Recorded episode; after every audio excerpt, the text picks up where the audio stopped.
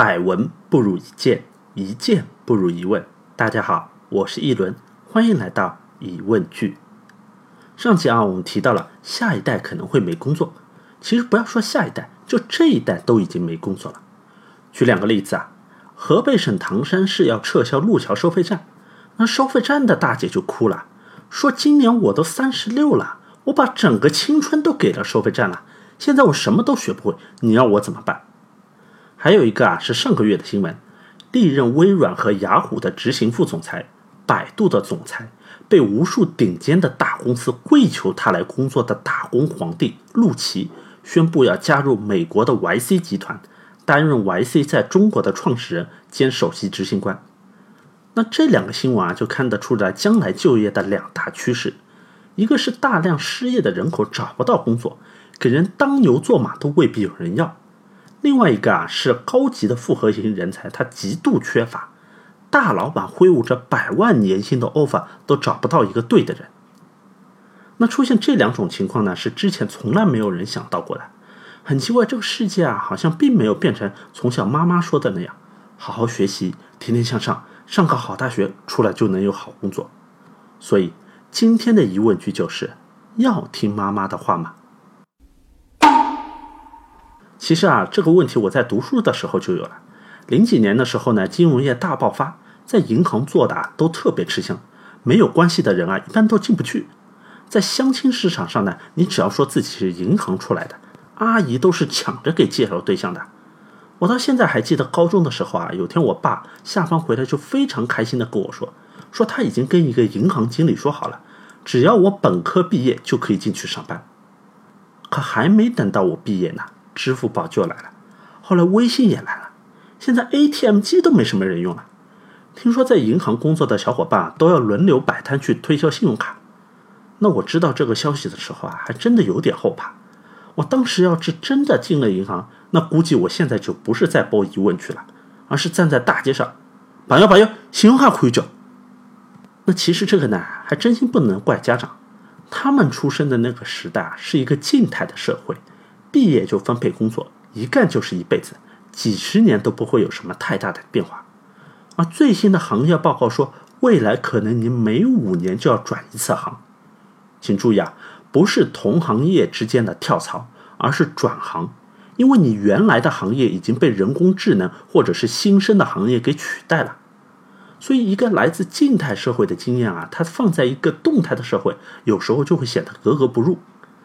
但是你要去分辨妈妈的话到底是人生的智慧呢，还是过时的观念呢？这又很难。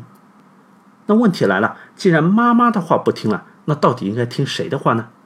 很多人都说听自己的，跟自己的内心走。但是赫拉里大神啊，在《今日简史》里面就提出来一个相反的观点，因为我们人啊，都是在用一颗真诚的心去对着电脑，对不对？你问度娘的，你在淘宝里面搜索的。一定是你最想知道、最想买的。那度娘和淘宝在分析了你的这个大数据之后啊，它就可以在你最容易被打动的时候给你一个广告，然后告诉你：“亲，最后一天优惠啊！做人要对自己好一点，要跟着自己的心走。”那你说，你到底是在跟着自己的心走，还是跟着人工智能走呢？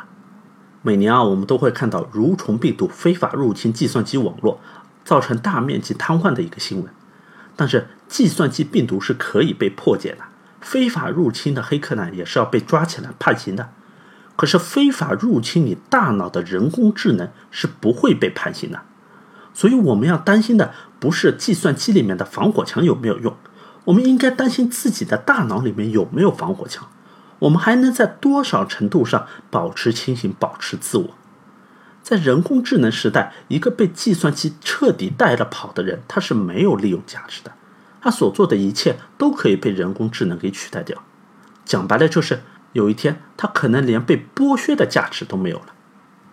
那说到这里啊，我就想起来一个人，谁呀？中国第一场农民起义的领头人——陈胜吴广起义当中的陈胜。那我关注陈胜的点啊，不是在于他领导了一场起义。而是他是为数不多的能够始终坚持自己内心的一个人。根据《史记》当中的记载，陈胜啊，原来就是个给人家种田的打工仔，属于社会的最底层。连农民都不如。那农民好歹还有块地呢。有一天啊，这帮子打工仔就在休息的时候畅想未来，陈胜就说了：“苟富贵，勿相忘。谁要是哪天富贵了，不要忘了今天在一起吃苦的兄弟啊。”那旁边的人就笑他说：“你一个打工的，连自己的地都没有，那老婆都不一定娶得上的，还想什么富贵？这不是瞎扯吗？”这话糙理不糙。秦朝的时候啊，还没有科举制度，底层的老百姓是没有机会读书的。你要想读书改变命运，那就是天方奇谭。但是不管旁边的人怎么说，陈胜都非常坚持自己的想法。因为他清楚地认识到隐藏在自己内心的那个小宇宙，燕雀安知鸿鹄之志？你们这些麻雀怎么能知道大雁的志向呢？几年后，陈胜被安排到一个叫做渔阳的地方去服劳役。那队伍啊，在一个叫做大泽乡的地方遇到了大雨，没办法按时抵达。可按照秦朝的法律，逾期不到就要一律斩首示众。那陈胜就觉得机会来了。就鼓动一起去的小伙伴，我们去是死，不去也是死，那就干脆反了吧。这个逻辑在今天听起来是合情合理。《水浒传》里面不一直都说是官逼民反，替天行道吗？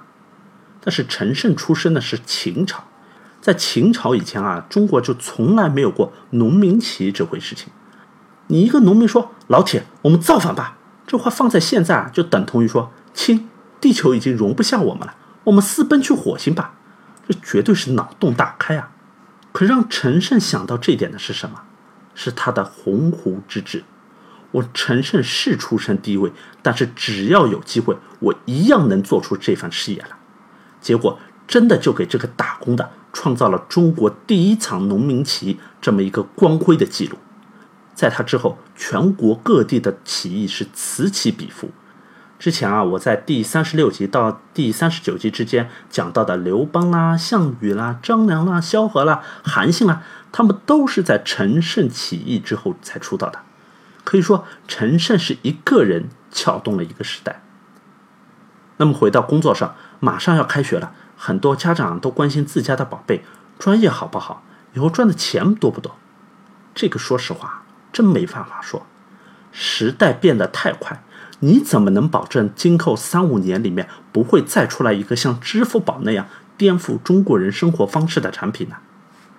但是在这个变的过程当中啊，我们要去抓那个不变的东西。这就好比啊，是在时代的浪潮当中，你给自己投下一个锚，就停船时候用的那个锚啊。你只有把自己给定住，你才能在狂风暴雨当中不迷失方向。那这个锚呢，就是你的内心。你只有充分认识到自己的内心，你才能知道什么事情是非你莫属。这样，不管时代怎么变，你都可以找到自己的位置。好了，今天的节目就到这里了。这集啊，说了要了解自己的内心，下集我们就来接着讨论一下，怎样才能了解自己的内心。德文米纳桑，Guten Appetit。